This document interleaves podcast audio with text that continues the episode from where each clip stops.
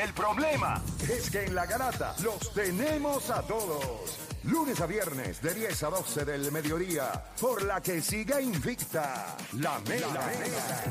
¡Let's go! Bueno, te sigue escuchando la Garata de la Mega 106.995.1 y nosotros no vamos a ser ineptos y no, no vamos a decirlo, pero sí se está efectuando ahora mismo lo que es el, el draft del baloncesto superior nacional. Eh, el primer pick, o sea, hubo... Esto, yo quiero que usted sepa que esto es un draft acomodado. O sea, esto no es un draft normal, esto es un draft acomodado en donde los jugadores tienen hasta más poder que los mismos dueños de equipo, porque los jugadores lo que hacen es que deciden, sí, como que se disparó esto Ah, porque estoy bajando lo que no es, perdón. Ahora sí, perdónenme. Si estoy haciéndolo mal. Discúlpenme. Este, los jugadores pues tienen mucho poder aquí. Y entonces jugadores se eh, dieron una fecha límite para los jugadores que se iban a inscribir, entonces se inscribieron después. Y el revolú que pasó con Ethan Thompson, que sacó su nombre al final del draft, porque pues lo iban a escoger y él parece que no quería ir a Ponce. Tú sabes, una cosa que yo me pregunto ahora mismo. Sí, los jugadores casi escogen donde el, el draft pick es Ethan Thompson. Yo elijo jugar con Carolina. Ok, pero, ah, pero ese- el ya draft mismo va a de ser los al revés. a los Ya, equipos. ya mismo va a ser al revés. Este, Jivan Jackson, yo elijo jugar con los osos de Manatí. O sea, que sea al el revés. primer Pero pick lo tiene Ethan Thompson. Escuchen Sí. esto. Pero, pero tú los culpas. Ahora la Escuchen pregunta es. ¿tú los culpas? Porque mira cómo está la agencia libre y todo aquí. ¿Tú culpas de verdad que ellos quieran acomodarse donde quieran ir? No, no lo culpo, pero es por el formato de la liga. Pues por eso... te- Porque en la NBA, yo recuerdo, nunca se me olvida, cuando Zach Lavin lo escogió Minnesota, él dio la cabeza contra la mesa y dijo, oh, shit", y bajó la cabeza. ¿Tú nunca viste ese momento? No. Sí, Búscate eso. eh, Zach Lavin, draft. Cuando dicen eh, los Minnesota, los Minnesota Minnesota Timberwolves select, Zach Lavin, él hace, pan, y da la cabeza contra la mesa. Pero vaya es que va, papá, no hay break. Y Pero no tenía break. Zion, Zion quería ir para los Knicks cuando Zion lo cogieron los pelícanos. Zion se quedó bien soso ahí, como que. Son pocos los que tienen poder. Son pocos los que tienen el poder. hoy como rookie. Y le hace sentido a los pelícanos porque comen como el diablo. Mira, gente, vamos a darle a esto. Esta semana es Rivalry Week. Rivalry Week. Hay rivalidades. La pregunta que yo le voy a hacer a ustedes es si hay alguna que ustedes compren ahora mismo en la NBA. ¿Hay alguna rivalidad que ustedes cuando miran la NBA dicen, ¿sabes algo? Esto es una rivalidad y yo la compro. Philly, ¿hay alguna? La gente puede ir llamando 787-620-6342. 787-620-6342. ¿Hay alguna rivalidad que usted en la NBA compra? Porque déjame ver, vamos a ver los jueguitos que han dado eh, por ahora esta, El sábado, que es que el, el, el, el sábado, día. que es como el día de, de la rivalidad, deporte. Está Denver contra Filadelfia, el primer juego. Después van los, los- los equipos de Nueva York, los Knicks de Nueva York contra los Brooklyn Nets. Orlando contra los Magic. Eh, yo, perdón, este Chicago contra los Magic. Orlando contra los Sí, Magic. Chicago contra los Magic. Ensíllalo, ensíllalo. Houston contra Detroit. Los Clippers contra Atlanta. Sacramento, Minnesota. No, no, esto es una porquería, eso no sirve. Eso De- que ellos hicieron ahí, eso no. Sí, o sea, eh, Phoenix contra San Antonio, que son los de allá Texas. Este, Washington, los Pelicans. Los Lakers con Boston. Dallas con Utah. Toronto, Portland. Nah, eso ahí, nada. ¿Hay alguna rivalidad? No de ese día. ¿Hay alguna rivalidad de la NBA? Yo no compro ninguna rivalidad. Yo, obviamente, yo he visto el baloncesto de antes. Eso sí son rivalidades. El ver a los Detroit contra Chicago, los Knicks contra- Pero Yo no, no- entiendo Ahora algo. mismo- ¿Qué es lo que tú no compras de una rivalidad? Es que Porque no mismo- tienen que darse puños y tirarse contra No, el piso para necesitar rivalidad. Que, que- que no se gusten. Para mí es una rivalidad. Obviamente. ¿En eh, serio no se tiene? O sea, ¿Sabes? Es que, que ¿sabes? Tiene que haber animosidad. Si ahora mismo vemos lo que es Memphis y Golden State, que están todo el día como ayer, que jugaron y. Guayaron, guayaron, guayaron. pero eso es una rivalidad. Eso- Ahí hay rivalidad. Eso es la- lo, que más pasa es que- cercano. lo que pasa es que tienes que ver. Stephen Curry is a good guy. Un Pues tipo por eso, ahí, pues yo no necesito ah, votar, ayer, hay rivalidades, ¿sabes? Si, si hay Hay una una. rivalidad, yo, no, yo cuando voy contra ti, yo no te tengo que llamar, una- yo no te tengo que chocar las manos, vamos a jugar duro, te, met- te pasa por una cortilla, te, te Hay restrayo. una, hay una bien Sí, te- Para te mi voy a- opinión, no, ahora Del este, no del este. ¿Cuál es la No, tuya? del oeste, ¿Cuál es la tuya? bien. Yo tengo una, pero no es que, pero, pero yo pensaría en, en los yo quiero abrir las líneas. Yo, es más, oh, yo le voy a decir algo. No estoy de acuerdo con, con una parte de lo que dice Philly. Yo creo que existió una rivalidad increíble entre LeBron James y Y Kawhi Leonard y o State. LeBron James y Golden State y no Miami, era que- Boston. y eh, se llevaban bien. Miami, ese tono, LeBron brinca Miami, que es Miami Boston, Sí, Miami yo- Chicago. O sea, yo no creo que se tienen que llevar mal para que exista rivalidad. Tiene, Miami, que, Indiana. tiene que haber un nivel de competencia alto. Pero ahora- Tú sabes que vi en estos días, y voy a ir con las líneas ahora, voy a ir con las líneas. En estos días escuché, estaban hablando de eso en, en, en ESPN LA, y había alguien que estaba hablando y dicen, ¿tú sabes quién me hizo? Uno de los jugadores estaba contando una historia de cuando los Lakers jugaron contra los Chicago Bulls. Pues Sam Perkins jugó en North Carolina y James Worthy también. Y los dos jugaron con Michael. Es correcto. Y ellos cuando están en un tiro libre, no recuerdan en qué juego, ellos le dicen a Michael, mira, este, no importa lo que pase, salimos a cenar cuando termine el juego. Y Michael lo mira y le dice, perfecto, dale.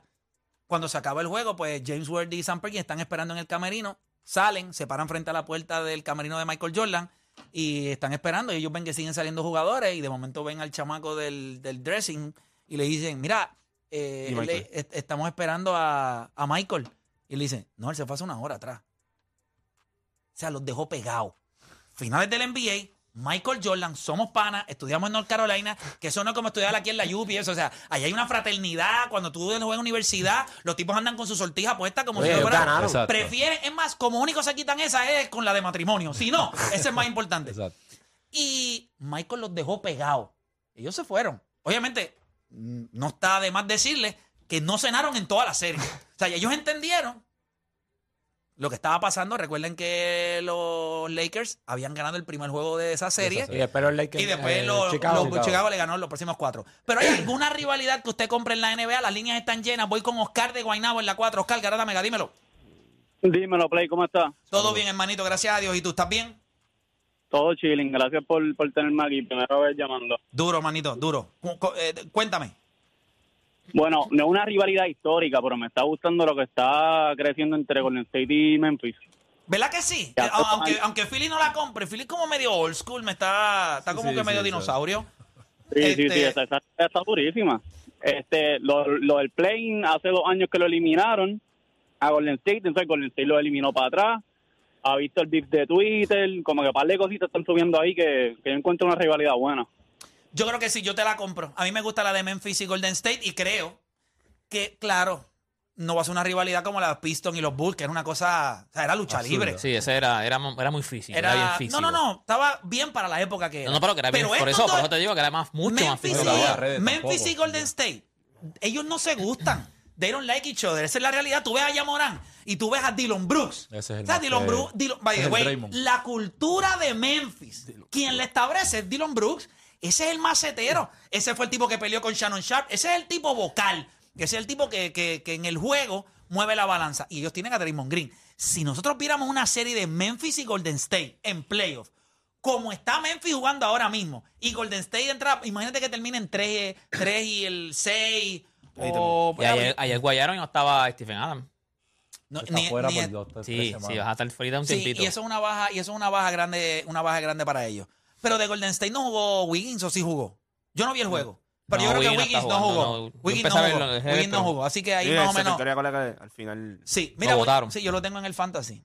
Pero fue al final voy del juego. último. Este ha sido el peor año. Sí, Tengo todo Muchas el- lesiones, muchas lesiones. demasiado, demasiado. No, yo no he tenido break. Chris Middleton. ¿Tú sabes lo que pasa con la- la... Melo Ball fue mi primer pick. ¿Tú sabes lo que pasa con... Y ellos están jugando para pa, pa, pa Wesleyana este, el, el. Wembeyana este, Wembeyana. Wembanyama. De Wembe, Wembe. Voy a decir Wembe porque... Víctor, Víctor. Wemby, Wemby, Wemby. Wemby, Wemby. Mira, eh, No jugó. Wiggins, no jugó no, Voy, voy con Peter de Texas. Peter Garata Mega Rivalidad en la NBA. ¿Y cuál tú compras? Chacho, de verdad, la de Luca y David Booker. Dallas y, De Lucas y- Special. Esa es dura, esa es dura. Ya mi, lo. mi hermano, eh, esa, y si se vuelve a dar, que por lo menos por, ponle que se encuentren en una primera ronda, una segunda, esa sí que va a dar candela. Sí. A eh, Fini le pasa por bocones, por bocones. ¿Te acuerdas que Lucas salió del túnel y dijo, everybody talk when they up? Y después le metió... Everybody talks when Yeah, they're up. Eso, o sea, Eso es una dijo línea- Michael. Eso es durísimo. Eso, cuando estás arriba es Y después fácil. lo cogió y fue a fin el último juego. Y miraba de y, mira, y tiraba y miraba yo de te voy a ¿qué va a hacer? Eso es lo que yo creo que va, nos va a regalar Luca para la historia. Luca va a ser un jugador que va a pasar a la historia como, como un gran jugador. Pero lo que sí nos va a dar es eso, grandes momentos en playoff. Yo no sé si él vaya a ganar un campeonato. Y le soy honesto. Eh, pero sí yo creo que él nos va a dar. Porque él tiene swagger. Se O sea, te va a parar de la silla. En playoff, tú te vas a parar de él la silla. parar, tú lo viste en la parar, burbuja. Te va, a dar, te va a dar cositas. Yo no sé si él tiene, por lo menos al día de hoy, yo no sé si un equipo puede ganar él siendo el número uno. Yo no lo veo. Honestamente, yo no lo veo. Yo no creo que él es ese jugador. Siendo él el número uno, van a ganar por mí. No, yo no creo. Y by the way, no es que el cero también. Yo tengo grandes problemas con el cero. El cero es otro. Estos están, para mí los dos están en el mismo barco. Eh, creo que pueden ser unos buenos segundos. No, no todo el mundo puede ser. Cuando Gianni es número uno, Jokic es número uno, LeBron es número uno, dime cómo yo menciono que estos tipos son número uno. ¿Cómo tú lo haces? No hay. ¿Verdad que no hay? Pues ya está, se acabó. ¿Entiendes lo que estoy diciendo? Pero ¿sabes lo que- sabes lo que te- Joel Embiid, Pero- caballo. No es número uno. Caballo. Top 5 en la liga, si tú lo quieres poner ahí arriba cuando tiene los pantalones bien puestos. Entonces, yo va a Gianni. Gianni es un número uno. LeBron es número uno. O, o- o- o fue un número uno por, Sí. por 99.9% de su carrera. ¿Cómo yo pongo a, a Luca número uno? ¿Cómo yo pongo a Luca como un número uno? O sea, gran jugador. ¿En serio la liga va a cambiar tanto al nivel de que eso es lo que es un número uno? No, porque Gianni es joven y es un número uno. Jokic. Pero tiene que ver también el equipo. O sea, Mucho, ya Dios, la- es mucho. Si tú le pones las piezas. Sí, pero Cuando LeBron no. estaba en Cleveland, la- la- el número uno mucha gente decía que era Kobe, porque Cuando tú- Cleveland todavía estaba culipandeando. Para mí, cuando tú Eso eres es un número uno, no importa con quién te paren, tú eres el número uno. El número uno nunca cambia. Cuando tú pareaste a Kawhi Leonard con Paul George, el número uno es Kawhi Leonard. Cuando paraste a LeBron James con Dwayne Wade, el número uno es LeBron James. Cuando pareaste a, eh, a- Yo tengo mis reservas, era muy joven, eh, y no voy a usar el ejemplo de Kobe Chuck. Chuck era el número uno. Pero esa conversación es cerrada porque tú sabes que Kobe era un número uno. Je. Cuando se movió, lo demostró. Por eso es que esa conversación de Kobe Chuck era tan difícil. Pero yo creo que el Cero y, y Lucas no son número uno. Si tú mencionas otros tipos, como iba a decir, en, en su prime, entonces 2010, tú decías, tú tienes a LeBron y a Kobe en el mismo equipo, ¿quién es el número uno? En el 2010, LeBron James. Y mucha gente te puede decir Kobe. ¿Me entiendes? Mira, él te dijo ya Kobe. Bueno, ese No, fue el último año que No, ganó. Yo me voy No, con no, Kobe, yo voy a ir con Kobe por el, el- el- el hecho de que no que LeBron no tenga la capacidad, pero creo que por cuestión de respeto, porque lo, lo hizo con Dwayne Wade, no lo va a hacer con Kobe Bryant, ¿me Bueno, entiendes? quizás eso sí, quizás eso sí por cuestión de respeto. Pero Pero, me, me entiendes que, que es depende. Yo creo- posiblemente, y yo sigo insistiendo que no, yo sigo insistiendo que cuando tú sea, tienes un tipo como LeBron James, ese es tu número uno, porque si ellos dos hubiesen jugado juntos, es más lo que hace LeBron James que Kobe Bryant. Kobe Bryant está a otro nivel, pero Kobe Bryant es un one-on-one player. Él lo ha dicho. Y él sí de momento podía demostrarte, sí, yo puedo ser Kobe Johnson, puedo hacer 8, 9, 10 Kobe asistencias. Pero, Pero ahora- la realidad ahora del mismo, asunto es Kobe difícil Stockton. para él ser estos, ese dos tipo de tipos, jugador. estos dos tipos no serían un número uno con Giannis o con el Joker. Claro Fuera, que de, no. fuera de ahí. AD saludable, es el número uno. Sí. Pero- ¡Saludable! Hacho, sí. Pero, tiene que- eh, pero el problema de es la, Ahora la mismo consistencia sí. en cuestión de la Él es salud. mejor que cualquier jugador del NBA. Por encima, yo lo cojo por encima de Gianni, yo lo cojo por encima de Joker. Cuando está, Pero ese es el problema. Sí, piensa que tú puedes entrar en 2K, injuries off. El mejor jugador es Anthony Pero por Davis. eso, por eso no es Qué un, dura pero por eso no es un número uno, porque no Esa puedes. es dura, no- ¿Verdad pero- que sí? Durísimo. injuries off. Esto era el Muy mejor duro, jugador. No hay break. Pero por eso no Pero puede ser como un eso número está uno. on, pues ahí el tipo estaba un poquito Mientras más se siga abajo. cayendo y nos sigamos asustando. Pero miren, vayan al video. Cuando él en el cuarto quarter se cae, búsquela en NBA app, busque el juego, faltan como tres minutos. Anthony Davis se cae y él cae sentado. LeBron se le para al frente y Anthony Davis se tira para atrás con los brazos. Parece que le dijo, estoy explotado. No sé qué le dijo, pero se tiró para atrás. La gente hizo ah, una cosa como, como cuando uno tiembla en el baño. Fue más o menos así. Bueno, no sabe de lo que hablamos, no sabe de lo que No, no hablamos. sabe, no sabe. De, de- de verdad. Pero nada, rivalidades. Estamos hablando de rivalidades. ¿Cuál tú compras ahora mismo en la NBA? Voy con Raymond de Conérico. Raymond Garata Mega, dímelo. Sí, buenos días muchachos. Quiero felicitarlos primero por el programa y saludarlos acá desde Conérico, Estados Unidos. Y Gracias, No, hermano. Lo que voy a hablar no va a referente con el tema, pero quiero darle un dato allá a, la- a nuestra gente de la isla, porque aquí en Estados Unidos es muy importante para el deporte puertorriqueño, debido a que hoy se celebran los premios Eclipse aquí en Estados Unidos. Importantísimo. se Irá está ahí. Irá. Hoy, Ujú. exactamente, ese Podría muchacho ganar su cuarto, ¿verdad? Su cuarto. Sí, señor. Si te deja llevar por Sí, las victorias y por los premios que en dinero que ha ganado, se supone que sea de él. Ujú. 37 millones, rompió su propio récord del año pasado, papá, para que lo sepa. Y en los últimos, y si tú miras los últimos 5 o 6 años, creo que entre él y su hermano han peinado todo eso. eh, son, creo que tienen 4 o 5 de los últimos 6 o 7 premios Eclipse. Definitivamente es impresionante lo que está, lo que hace eh, Irat Ortiz y su hermano José Ortiz también. Los dos son bestias. Play, play, pero no simplemente eso. A mí me da nostalgia que en Puerto Rico la gente no se da de cuenta que este deporte, junto al béisbol, junto al boxeo, es el otro deporte que nos ha dado gloria con nuestros atletas. ¿Entiendes lo que te estoy diciendo? La línea. Sí, te entiendo. entonces, Aquí no le damos un, un honor honorífico, como se diga, ¿me entiendes? A esos profesores que nos sacan esos atletas y nos llevan esos atletas y nos ponen en grande aquí en esta nación que tanto nosotros aquí ponemos por encima. Y nosotros aquí en este deporte, papá, somos los caballos, como ustedes se pasan diciendo, ¿me entiendes? Y esto es un tema que nunca se toma por nada, a menos, a menos que sean ustedes, porque ustedes son los únicos que hablan de deporte allá en la isla, ¿me entiendes? Sí. Y por eso es que lo escuchamos desde acá, pero aquí no es simplemente los que están mirados, los muchachos. Aquí tú ves cualquier jinete en cualquier hipódromo de la nación americana y estos tri, papá. Sí, eso, eso sí es real. Y te voy a decir algo, una de las razones por las cuales cuando hice la entrevista con Irato Ortiz de One and One era para darle perspectiva a la gente de que fuera de lo que nosotros hemos visto eh, allá con grandes jinetes como Junior Cordero, este, este John Velázquez, eh, John John Velázquez, Velázquez. que es una bestia. Tú tienes a un tipo Ahora voy con eso. Perdona que, perdona que te interrumpa, perdona que te Ajá. Pero para el próximo One on One que tú voy a hacer el próximo año, como estabas diciendo, yo espero que tú entrevistes a John Velázquez, porque John Velázquez es la barra estándar a medir en cuestión de jinetes Lo sé. en la nación americana, papá. Lo para sé. que usted lo sepa. Lo sé, lo Y sé, no- y, y te agradezco, y te agradezco la llamada, gracias por llamar, eh, estoy completamente de acuerdo contigo.